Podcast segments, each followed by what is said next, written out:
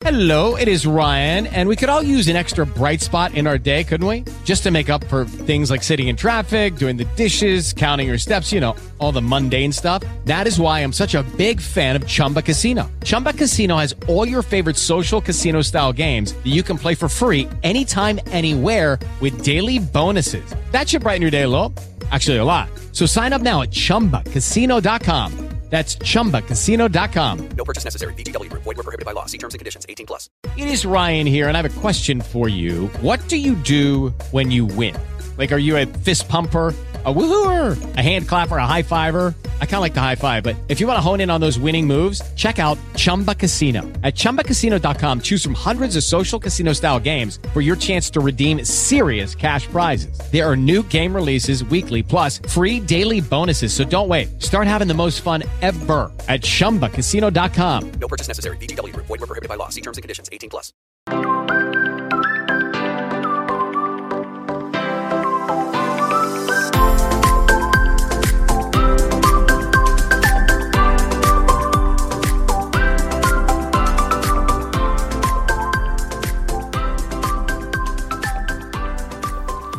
Bienvenidos a su podcast Live. Mi nombre es Auri, ¿cómo están todos? Espero que hayan pasado una maravillosa semana. Esta semana realmente ha sido de lo más interesante para mí. Lamentablemente la semana pasada no pude publicar un episodio, pero obviamente si ya esta semana tenemos un episodio muy interesante con la metamorfosis de Franz Kafka. De hecho, esa semana también tuve la oportunidad de poder ir a la Feria Internacional del Libro. Es mi primera vez en la feria, realmente nunca había participado, o sea, nunca había tenido una motivación para ir, a pesar de que siempre se me ha dado la lectura y siempre me han gustado los libros, pero no sé por qué nunca realmente eh, he podido asistir. Y encontré unos especímenes bastante buenos. Acá encontré a Hermann Hesse, que también espero poder hablar en el podcast de él encontré um, un libro de Descartes, entre otros, entre otros que, que, luego les comentaré. Pero nada, creo que esta vez como que fuerzas mayores se sincronizaron, como que convergieron para que yo pueda estar en la feria. Y así fue, así fue, fue una muy bonita experiencia, um, un poco calurosa la experiencia, la capital siempre ha sido más, más, más caliente que acá, que, que en el Cibao. Pero nada, sin más preámbulo, entonces vamos a iniciar con la, con la transformación o Metamorfosis de Franz Kafka, que fue escrita en 1915. E, es un libro relativamente pequeño, es un cuento bastante corto que se puede leer en una sola tarde. Yo lo leí en dos o tres días aproximadamente porque quería detenerme y también como estaba trabajando solo leía unas páginas por día y quería como subrayar cosas, detenerme, buscar un poco más de información para entender a fondo los conceptos que, que iba eh, entendiendo o que iba subrayando. La verdad yo siento que he subestimado demasiado a Kafka, en el sentido en que antes de que se me sugiriera eso, porque fue una recomendación realmente de una persona que encontré en Instagram, que le gustaba Kafka y bueno, simplemente no pude evitar comprar un libro, compré dos. Esta, La Metamorfosis y El Proceso, que aparentemente también es otro clásico de los clásicos. Y, y tengo planeado también leerlo pronto y hacer un resumen o un análisis de este libro. Eh, es una lectura, como les había mencionado, bastante ligera, en un día se hace, y, pero no deja de ser relevante por lo ligera que es. La historia se basa en Gregor Samsa, que es el personaje principal. La historia desde el inicio, desde la primera página, siempre va al punto. Nos encontramos entonces con Gregor Samsa, que una mañana despierta transformado completamente en un bicho raro, en una especie de insecto. Eh, que, y lo primero que él se le ocurre a, a Gregor, ni siquiera piensa en cómo llegó en ese estado o qué pudo haber pasado, sino que lo primero que le llega a la cabeza es cómo llegar al tren, al próximo tren porque ya se había retrasado. O sea, siempre estaba pensando en el trabajo. Pues bien, así empieza la historia y empezamos a conocer más un poco a Gregor Samsa a través de las historias que retrospectivas todas que nos van contando los personajes, entre ellas el mismo, eh, el mismo Gregor, la madre, el padre, eh, y todo lo que Gregor entonces va observando y, escuchando también alrededor. Porque al inicio se ve transformado en un bicho, pero también pierde otras habilidades. No solamente su apariencia es así, también eh, cambian muchas cosas. Cambia su gusto, cambia eh, su lenguaje. No lo pueden entender a pesar de que él tiene una conciencia y puede pensar y puede entender lo que los demás están diciendo. A él no se le entiende. Que es un punto, yo creo que es un símbolo también que más adelante lo voy a a recalcar. Entonces, en la historia, eh, Samsa, Gregor Samsa, es segregado prácticamente. Se mantiene en su habitación porque no puede ni comunicarse. Entonces la familia empieza a tomar acción, empieza a, los, familiares empiezan a trabajar porque todos eran mantenidos por Gregor. Y entonces en este caso los papeles se invierten y tienen que mantenerlo a él en ese estado. Al final la situación derrapa un poco. Gregor se convierte en una carga para la familia y lamentablemente ya la situación es insostenible para todos hasta que al final mm, Gregor simplemente muere debajo del sofá, eh, abandonado completamente y la familia se hace la idea de que ya se pudo liberar de esa carga. Bueno, esta es prácticamente la historia. Obviamente no está contada con todos los detalles, es un resumen. Eh, es bastante corta y hay muchas cosas que, que analizar porque yo diría que se divide en tres. Primero la transformación, eh, el, hecho, mismo de la transformación. Segundo, la familia Samsa tratando de acostumbrarse a esa situación nueva de Gregor. Y el tercero, que es el clímax en, el que obviamente Gregor muere y, se da como la parte más intensa. Eh, no solamente con relación al libro en sí, o sea, que, que, pasa eso, que él muere, sino lo que sucede antes, lo que, lo que precede la muerte. Ese libro es un clásico, así que siento que en el análisis no voy a dar ningún tipo de spoiler. Así que se los recomiendo bastante. Y si no lo han leído, por favor léanlo. Y entonces vamos al análisis. Bien, primero que nada me gustaría simplemente hacer hincapié en, en lo que es el título, la, metamorfosis o la transformación. Realmente eh, en el cuento eh, Kafka está hablando de una transformación real o es algo metafórico. Y bueno, obviamente es algo metafórico, no estamos hablando de una transformación real, sino que todo lo que vamos a ver acá en este libro, eh, no solamente podríamos decir que es autobiográfico, porque sí tiene una relación con la vida personal de Kafka, eh, así que sí hay datos autobiográficos, eh, sino que está lleno de símbolos, está lleno de, personajes que, que, simbolizan algo, que no es solamente la historia en sí, sino que hay un trasfondo. Entonces, eh, ¿Qué es lo que nos quiere dejar dicho Kafka con esta metamorfosis? No se han sentido tal vez un poco extraños. No sé si se han estado tal vez en algún grupo social o, algún sitio donde ustedes sientan que no pertenecen, que se sienten como, como un bicho, como alguien raro, extraño, que no puede ni siquiera comunicarse con los demás porque no lo entienden. Y creo que esa es la figura de la transformación.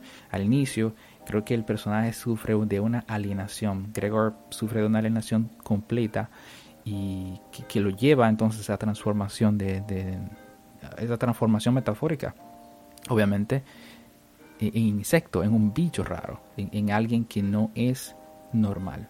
Creo que es un sentimiento que cada persona al menos una vez en su vida ha experimentado. Eh, y no solamente puede ser en el grupo escolar puede ser en un grupo tal vez en, la iglesia si va a la iglesia puede ser en algún grupo cultural en algún grupo en alguna parte de la vida la persona se siente así se siente como alienizada, se siente como un bicho, se siente como que no pertenece a, dicho grupo. Pero en realidad, ¿cuál es la crítica aquí? Kafka, al menos con la familia, creo que lo que está representando acá es una familia que eh, la familia representa la burguesía, el, tipo de sociedad de ese tiempo. Y también lo, podemos incluso extrapolarlo a la actualidad, porque creo que tiene mucha relevancia con la actualidad. Eh, la familia, eh, Gregor Samsa era el personaje que sostenía la familia. era el personaje que trabajaba, que llevaba el pan y él lo daba gustosamente. O sea, él no le pesaba hacerlo, pero también había unas expectativas de parte de la familia con él. O sea, la familia esperaba que él se hiciera cargo. Entonces, siendo la familia entonces la sociedad, entendemos que de lo que se trata y de lo que está hablando es que de las expectativas de la sociedad con respecto al hombre. En este caso, Gregor Samsa, el hombre. ¿Qué es lo que la sociedad quiere de ti? La sociedad quiere que tú seas un ente productivo, que seas un ente que tenga cierto gusto, eh, que tenga ciertos intereses y que si tú no tienes esos intereses o no eres una persona productiva, especialmente acá en el capitalismo, si no eres una persona que produce dinero, que produce algo, eres una persona inútil, eres un bicho raro. Entonces, hay una hay un contraste aquí entre lo que es la persona en sí, lo que es la esencia de la persona, y lo que es la persona que la sociedad quiere que tú seas. Bueno, yo creo que esa es la, alegoría principal de la obra. Y como les había mencionado, me siento totalmente identificado porque eh, no solamente yo, sino muchas personas se han sentido así, se han sentido como bichos raros. Y hay muchas partecitas de la obra que me llamaron la atención que las voy entonces a enumerar, o sea, las voy a mencionar una por una y dar entonces mi, análisis, porque aparte de Kafka, precisamente para ese mismo tiempo hay un contemporáneo que también eh, hay un libro que leí hace poco llamado El budismo zen y el psicoanálisis, que entonces está explicando eh, las teorías o el trabajo de D.T. Suzuki, que um, es una figura del budismo en Occidente, él es japonés. Entonces hay un pasaje de ese libro del, del budismo zen y el psicoanálisis que tiene mucha relación con la metamorfosis de Kafka, que vamos a ver a continuación. Una de las cosas a analizar es una de las primeras páginas. Al inicio, cuando Gregor se ve transformado en bicho, también recibe la visita de su jefe. Y les voy a leer entonces lo que dice. Aunque por otra parte, he de decir que nosotros, los hombres de negocios, tenemos muchas veces que sobreponernos, por suerte o por desgracia, según se mire, a cualquier ligera indisposición en aras de nuestra responsabilidad profesional. Como podemos ver aquí, el jefe lo que le quiere dejar dicho es que la persona incluso debe sacrificar lo que es, o sea, su propia salud, por el bien de la compañía, por el bien de una empresa, por el bien de, la máquina o, del sistema, que es lo que se espera de, lo que, de un profesional, se espera que sea de cierta forma y, que debe, sacrificar lo que, debe sacrificarse a sí mismo para, para eso. Él, también, él mencionaba por suerte o por desgracia, y yo creo que es más una desgracia que una suerte. Acá tenemos entonces otro pasaje que, como les había mencionado, Grego no solamente cambia su figura física, no solamente cambia su apariencia, sino que también tiene un cambio en el lenguaje, ya no se le puede entender. Él puede entender a las personas, pero las personas no lo pueden entender a él. Y, creo que también tiene mucho que ver, o sea, es un símbolo, es una figura que hay que, analizar, en el sentido de que nosotros cuando nos sentimos así, eh, sentimos que nadie nos entiende, sin importar cuánto expliquemos lo que, lo que tratamos de sentir o, o, cómo nos sentimos, sentimos que nadie nos entiende. Y creo que está bien expresado acá ese símbolo con esa pérdida del lenguaje, porque el lenguaje es el instrumento para, para eh, comunicar el pensamiento. Eh, por ejemplo, acá hay un pasaje del libro que dice, Gregor, en cambio, se había calmado mucho. Cierto es que sus palabras ya no se entendían, aunque a él le parecían suficientemente claras, más que al principio, quizá porque el oído se le había acostumbrado. Bien, acá también hay una partecita bien interesante del libro y es que en una parte la hermana y la madre de Gregor están tratando de arreglar la habitación de Gregor para que él se sienta más cómodo. O sea, eh, imaginando que sacando todas sus pertenencias, él se va a sentir más cómodo, que se va a sentir más a gusto para poder caminar, eh, divagar y todo. Pero entonces Gregor se aferra a una foto que tenía de, alguien que le gustaba. Y, creo que ese aferramiento a la foto, como que la madre incluso cuando lo vio se asustó y, le dio algo y casi muere. O sea, le, dio, como decimos acá, un yello. Y, bueno, tuvieron que socorrerla. Pero creo que también es un símbolo, un símbolo de que a, a Gregor ya no se le trataba como persona, ya se le trataba de una manera distinta, ya simplemente consideraban que esas pertenencias no tenían ningún, ninguna utilidad, que ya no eran de él y que debían deshacerse de ellas. Entonces ese es como el último grito, creo, de, uno de los últimos gritos, creo, de, de, Gregor, tratando de aferrarse a su humanidad, porque él seguía siendo una persona. Bien, yo creo que ya para el clímax, que sucede, lo que sucede antes de que Gregor muera. Es algo que me, me, me, afectó bastante. Y es que eh, él tenía la intención de, reunir dinero suficiente para enviar a su hermana a estudiar música. Obviamente su hermana es el personaje que más lo ayuda al inicio, pero es el personaje más despreciable al final, el que lo trata como con más despecho y el que le duele más a Gregor. Eh, Gregor eh, en, su última, en su última instancia, ya cuando ya no podía ni siquiera caminar bien, su hermana estaba tocando y él estaba escuchando, él quería escucharla más de cerca porque para él eso era una música que, lo deleitaba, que lo llenaba de vida y que, le gustaba y, por eso tenía la intención de ayudarla a, que desarrolle su, su talento. Y, frente a él, él pensó, obviamente los demás no lo entendían, pero él pensó y, lo dijo, lo voy a, lo voy a leer ah, del libro, ¿era realmente un animal? Puesto que la música lo emocionaba tanto, e-, eso realmente me, tocó bastante, porque e-, él conservaba su humanidad. él conservaba su humanidad y, y, el hecho de que tal vez ya no era productivo como antes no le quitaba esa cualidad de humano. Y creo que la sociedad te deshumaniza. Creo que la sociedad capitalista te deshumaniza, lamentablemente, y te vuelve un objeto de producción. Bien, acá entonces me gustaría hacer una relación con el budismo zen y el psicoanálisis, el libro que leí um, hace, unos años ya, y unas palabras entonces de D.T. Suzuki, en el que habla entonces algo que se puede realmente relacionar con, con Kafka, porque es lo que siento que es, eh, siento que tiene una relación muy grande con lo que es la persona social, la persona que la sociedad quiere que tú seas y, y tu identidad como ser humano y, y cómo esas dos cosas pueden realmente contrastar bastante. Acá, eh, estos son textos de Oriente, son cosas que hace cientos y quizás miles de años ya se manejaban en Oriente, en el budismo, cosas que tal vez Kafka habla de ellas de una manera más eh, americanizada, más tal vez eh, europea, más, más occidental es la palabra, así más occidental. Eh, ya esos términos, tal vez esos conceptos ya se tenían, pero que se han mantenido en la cultura de Oriente de una manera tan hermética que es imposible como sacarlos o como traducirlos. Pero acá vemos que este personaje, Suzuki, también era contemporáneo de Kafka, vivieron en, el mismo, en la misma época. Y los libros fueron como eh, publicados también eh, contemporáneamente. Acá voy a leer un pasaje entonces y explicar lo que es el término de persona y máquina. Acá tenemos lo siguiente.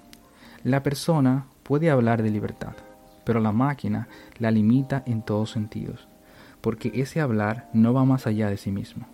El hombre occidental está desde un principio constreñido, restringido, inhibido. Su espontaneidad no es en absoluto suya, sino de la máquina. La máquina no tiene un carácter creador, opera solo en la medida o en tanto que algo que se le introduce lo hace posible, nunca actúa como la persona.